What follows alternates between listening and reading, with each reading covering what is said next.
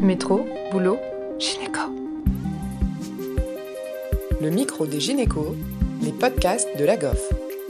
Bonjour à toutes et à tous. Aujourd'hui, nous recevons Emmeline, docteur junior aux hôpitaux de Strasbourg. Pour sa première année de docteur junior, Emmeline a pu faire un semestre à Mayotte de mai à novembre 2022 et nous raconte son expérience avec Léa pour le micro des gynécos. Bonjour Emeline, du coup merci de participer au, au, podcast du micro des gynécos. Aujourd'hui on fait un épisode du coup plutôt quotidien de l'interne et euh, toi tu as eu la chance de faire euh, un interchu dans la plus grande maternité euh, de France. Si je me trompe pas c'est plus de 9000 accouchements, quasi 10 000. Est-ce que tu peux nous expliquer un petit peu déjà pourquoi tu as eu envie de faire cet interchu à Mayotte? Bonjour, euh, oui c'est ça, du coup Mayotte c'est la, première maternité euh, de France et même d'Europe, euh, avec entre 9 et 10 000 accouchements par an. J'ai eu envie de partir là-bas, déjà en fait c'est un de mes chefs à l'époque qui m'en avait parlé, le docteur Cor, que je salue s'il écoute le podcast. En fait, il m'a voilà, il m'avait expliqué que bah, là-bas, il y avait beaucoup d'accouchements, on faisait beaucoup d'obstétriques, beaucoup de pathologies de grossesse et que c'était du coup très intéressant d'y aller. Euh, donc moi, j'ai toujours eu envie de bouger euh, pendant mon internat. C'est vraiment une expérience qui me disait bien. Et euh, un jour, bah, je me suis dit, bah voilà, pourquoi pas partir en interchu? Et je me suis souvenu qu'il m'avait parlé, justement, que le docteur Cor m'avait parlé de, de, Mayotte. Et donc, je me suis renseignée. Effectivement, bah, j'ai vu qu'il y avait 9000 accouchements par an, ce qui était beaucoup. Et donc, je me suis dit, bah allez, c'est parti, on tente l'expérience euh, et on, fait les papiers. Donc j'ai contacté le, le, chef de service qui m'a tout de suite accepté et euh, accueilli. Oui, et euh, du coup, qu'est-ce qu'elle a été cette expérience? Est-ce que tu peux nous raconter un petit peu plus quel était ton quotidien là-bas? Comment s'est organisé un peu ton semestre? Donc moi, j'y suis allée en tant que docteur junior en première année, donc en fin de première année de docteur junior. Euh, pendant un mois et demi, j'étais euh, interne, statut d'interne, et ensuite je suis passée en statut de plutôt euh, senior, on va dire. Donc en fait, là-bas, il n'y avait pas beaucoup d'internes au moment où j'y étais. C'est plutôt, c'est plutôt un service qui marche avec des remplaçants. C'est-à-dire qu'en fait, il y a une équipe fixe de gynécologues là-haut et il y a des remplaçants qui viennent un mois, deux mois, euh, pour compléter euh, l'équipe euh, et, renforcer en fait l'équipe. En fait, finalement, interne et senior, on fait un peu le, même travail dans le sens où, bah, comme il n'y a pas beaucoup d'internes, bah, parfois les seniors prennent les postes des internes et vice-versa. donc moi, j'étais surtout dans la partie obstétrique parce que c'est surtout de l'obstétrique là-haut. Il y a également quelques blocs opératoires, mais moins, moins fréquemment, on va dire. Là-bas, on y va surtout pour l'obstétrique, parce que voilà, encore une fois, c'est la première maternité de France. On était posté euh, bah, tous les jours, en fait, on changeait d'endroit. Donc, un jour, on était en salle d'accouchement. Généralement, quand on faisait les gardes de 24 heures, c'est là où on est en salle d'accouchement. Il y a aussi le service de grossesse pathologique, où on peut aller faire la visite. Il y a les consultations de grossesse pathologique. Donc là, c'est les dames qui viennent euh, de leur domicile euh, en consultation parce que bah, y a des soucis durant la grossesse. Il y a les urgences obstétricales et les urgences gynécologiques. Et parfois également, quand on était suffisamment euh, assez d'interne, on va dire, on allait, on pouvait aller au bloc opératoire. Alors moi, comme j'avais le DU d'échographie, j'avais aussi une, consultation d'échographie, de dépistage euh, deuxième, troisième trimestre. Et il y avait aussi des échographies un peu pour les grossesses pathologiques, c'est-à-dire pour tous les contrôles des RCU, les Doppler, euh, les diabètes, refaire des estimations de poids. Enfin voilà, généralement c'était estimation de poids, Doppler, liquide, ce genre de choses. Et donc là où le système était assez intéressant, c'est qu'en fait on, on travaille tous ensemble, c'est-à-dire il n'y a pas les internes et les chefs. Bien entendu, les internes sont euh, encadrés par les chefs, mais ce qui est assez valorisant, on va dire, et aussi intéressant là-haut, c'est que quand il n'y a pas assez d'internes, les chefs aident. Quand il n'y a pas assez de chefs, en fait, on a tous les mêmes postes, c'est-à-dire que des fois, les chefs faisaient les consultations de grossesse pathologique. Par exemple, un coup c'était les chefs, un coup c'était les internes. Les seuls postes entre guillemets que les internes ne pouvaient pas prendre, c'était euh, plutôt bah voilà la grossesse pathologique. Il fallait tout le temps qu'il y ait un, senior avec. Et puis bon bah bien entendu la salle d'accouchement, il fallait aussi toujours qu'il y ait un senior euh, avec. Ok, hyper intéressant. Et du coup, est-ce que tu as vu euh, plus certaines pathologies qu'on a moins fréquemment euh, l'occasion de voir, euh, toi par exemple, dans ton CHU à Strasbourg ou en métropole? Non, pas tant. C'est surtout que les pathologies sont plus décompensées, on va dire. Parce mmh. que c'est des patientes qui ne se font pas forcément bien suivre, enfin, qui ne font pas correctement suivre leur grossesse, voire pour certaines pas du tout suivre leur grossesse. Et donc, c'est des pathologies qui peuvent être euh, très décompensées. Euh, des hypertensions, des prééclampsies euh, qui généralement sont plus sévères que, que ce que j'ai l'habitude de voir en tout cas à Strasbourg. Des diabètes très décompensés, pas suivis, très souvent des diabètes de type 2 plutôt que des diabètes gestationnels aussi. Et sinon, non, c'était surtout diabète et prééclampsie, les pathologies. Euh, après, bah, il y avait aussi bien sûr les fièvres, euh, il y avait euh, pas mal de retard de croissance avec anomalie Doppler ou sans anomalie, ça dépendait. Donc voilà, c'est pas tant des pathologies différentes de ce que j'ai l'habitude à Strasbourg, c'est juste que c'est des pathologies plus avancées, plus décompensées en fait. Mmh. Parce que c'est le seul CH enfin, le seul centre hospitalier sur l'île, c'est ça? Le relais derrière, c'est des, PMI ou des, des petites structures, mais qui sont pas euh, des hôpitaux, c'est ça? Ouais, c'est ça. Euh, donc en fait, euh, Mayotte est normalement une maternité de niveau 2B, mais c'est vrai qu'il n'y a pas d'autres hôpitaux autour et notamment pas de maternité niveau 3 facilement accessible. La seule maternité de niveau 3 à proximité, c'est La Réunion. Donc quand il y a des grosses pathologies, euh, enfin des pathologies qui nécessitent, euh, on va dire vraiment une maternité vraiment niveau 3 ou avec un service de néonatologie plus avancé ou autre, bah là effectivement il faut envoyer les patientes à la Réunion ou parfois à Paris. Et sinon, euh, dans l'île, c'est plutôt des dispensaires ou des PMI. sans gynécologue du coup sur place, donc c'est les sages-femmes qui sont toute seule, on va dire, euh, au dispensaire et qui transfère à l'hôpital de Mayotte quand il y a un souci pour qu'il y ait le gynéco sur place. Ok. Du coup, ça doit être euh, hyper intéressant et hyper formateur aussi de, de voir ces pathologies, des prééclampsies. J'imagine que tu as vu des éclampsies, du coup. Euh.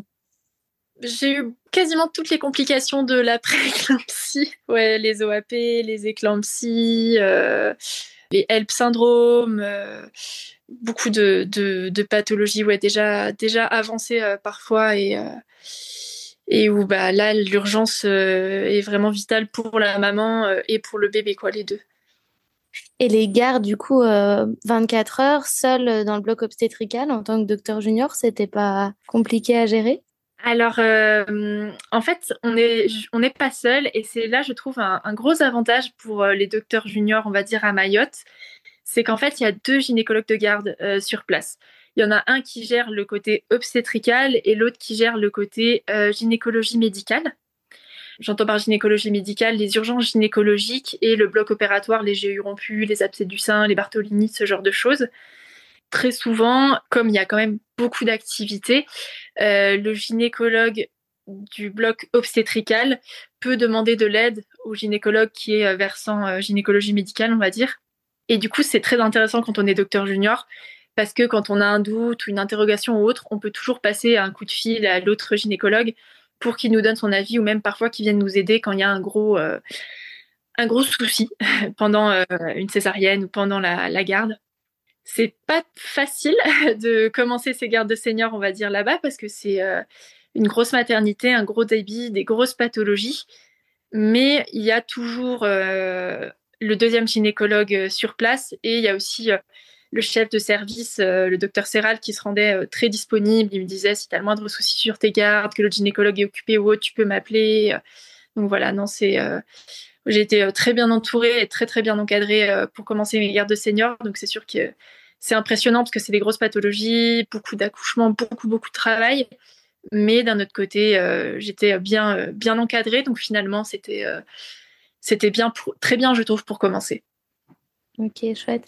Est-ce que tu as des choses euh, qui t'ont marqué? Beaucoup, on va dire, euh, enfin, mais même de la, de la vie sur place, c'est vrai que c'est euh, des patients qui font peu suivre leur grossesse. Donc, c'est sûr que bah, les premières fois où tu as le téléphone des avis la journée et que les dispensaires t'appellent, qui te dit Oh, j'ai une patiente, elle est à 23,12 de tension et 5 grammes de glycémie, qu'est-ce que je fais?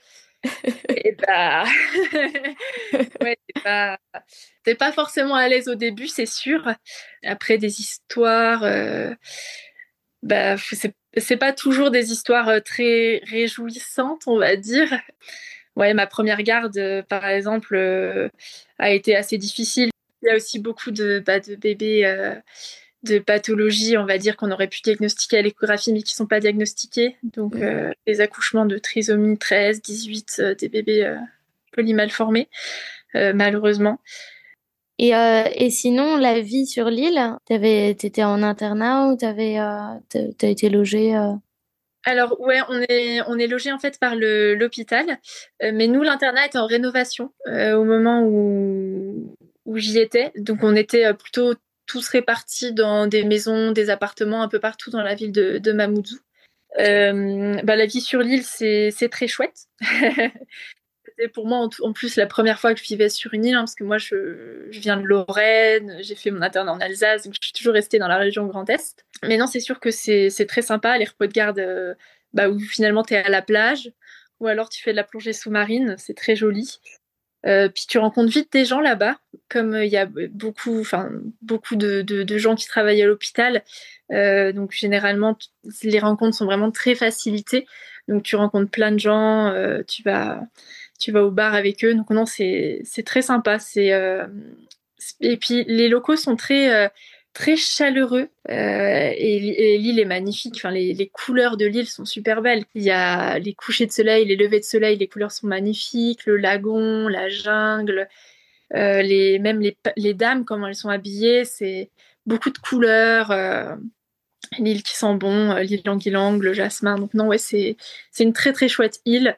Euh, qui malheureusement a mauvaise presse avec euh, bah, l'insécurité euh, qui règne, parce que c'est une autre, une autre réalité de Mayotte.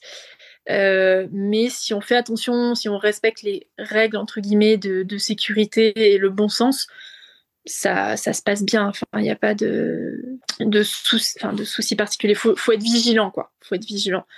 Mais en tout cas, c'est dommage parce que l'insécurité ternit en fait l'image de l'île, alors que l'île est, superbe on y vit quand même euh, très bien et les habitants sont, euh, sont, sont, chouettes, quoi. Bien. Ça donne envie. Si tu devais euh, ouais, conseiller là, des, des, jeunes internes ou des plus vieux internes qui se posent la question de, y aller, quels seraient tes conseils? Foncez N'hésitez pas, moi je trouve que partir pendant son internat, voir autre chose que ce qui se fait de son CHU de rattachement, c'est hyper enrichissant. Je trouve que tout le monde devrait euh, pouvoir partir euh, au moins une fois, euh, voir autre chose. C'est vraiment très enrichissant et ça va particulièrement à Mayotte parce qu'en plus, donc, comme je l'ai dit, il y a très souvent des remplaçants qui viennent tous les mois ou tous les deux mois. Et du coup, il y a une diversité de pratiques qui est hyper intéressante. Euh, ça permet d'échanger. Il y a des gens voilà, qui viennent de Lille, de Paris, de Lyon, euh, de Toulouse, de, de, La Réunion, enfin de, de, partout, même des gens qui viennent d'autres pays, euh, Allemagne et tout. Et c'est hyper enrichissant. Et y aller en plus en tant que docteur junior, c'est vrai que du coup, bah, ça donne l'opportunité de pouvoir faire des gardes de seniors. Euh, ce qui est bien, c'est qu'en plus, bah, on n'est pas obligé de faire des gardes de seniors, c'est-à-dire si on le sent pas, bah, on dit non, je préfère rester en interne. Si on le sent, on peut euh, le faire, donc ça c'est très chouette. Et euh, ça fait énormément progresser en, autonomie, en gestion de ses émotions, de son stress. et aussi, ça apprend à, prioriser, à organiser son travail. C'est vraiment très enrichissant d'aller effectuer un stage là-bas je trouve plus vers la fin d'internat ou pendant le docteur junior. Parce que ça nécessite quand même de, d'être un peu autonome à la base, je pense. On en profite bien plus quand on a déjà euh, un bagage derrière soi. Donc euh, ouais, non, c'est, vraiment cool et c'est une équipe qui est, euh, qui est très accueillante en fait, qui a l'habitude d'avoir bah, du, des, des, gens nouveaux et du coup qui sont très ouverts bah, la nouveauté aussi. Et, non, ouais, ça fait du bien de, de, de voir d'autres façons de faire. Voilà, tout simplement. Merci. Et alors, le retour, pas trop difficile? Euh, non, le... Bah, en fait, on est très content de rentrer, de voir sa famille, ses amis. Mine de rien, euh, bah ouais, ça, bien entendu, ça manque, hein, même s'il il y a la plage, etc on est quand même content de, rentrer chez soi. Euh, après, c'est sûr qu'au retour, euh, on s'attache quand même aux gens là-bas, aux gens rencontrés là-bas, même les patientes. Moi, j'aime beaucoup les patientes à Mayotte. Elles sont très courageuses. Vraiment, j'ai adoré travailler là-bas. et le travail est vraiment très intéressant aussi. Donc, le retour était, on va dire, mitigé. très heureuse de retrouver amis et famille mais aussi triste de quitter bah, les amis qu'on s'était fait là-bas, les patientes, l'équipe euh, euh, et la vie aussi euh, sur l'île. Et ton regard, il a changé du coup là sur ton nouveau stage par rapport à, à cette expérience que tu as, que as acquis? Ça a changé mon regard ouais, sur la façon de, travailler. parce que voilà, j'ai gagné en confiance en moi, en autonomie. Euh, et ça permet de aussi bah, de parfois un petit peu sortir des protocoles qu'on peut avoir parce que c'est vrai que bah, parfois les protocoles sont peuvent être difficiles à appliquer et ça permet euh, moi en tout cas ça m'a ouvert un petit peu aussi à la réflexion médicale un peu plus et euh, et oui ça non ouais ça a quand même vraiment changé je me sens plus sereine à l'idée de revenir à Strasbourg et de faire des gardes toute seule, je me sens plus sereine parce que j'ai acquis euh, de l'expérience là-bas, quoi. c'est super. Merci en tout cas de nous partager ton expérience. Moi, ça, ça me donne trop envie d'y aller. Bah, merci beaucoup. Merci à tous de nous avoir écoutés aujourd'hui. Rendez-vous la semaine prochaine pour un nouvel épisode. Vous retrouverez toutes les ressources et références de ce podcast dans la description et surtout, N'hésitez pas à vous abonner à la chaîne, à lui accorder 5 étoiles, voire même à en parler autour de vous. Métro, boulot, gynéco.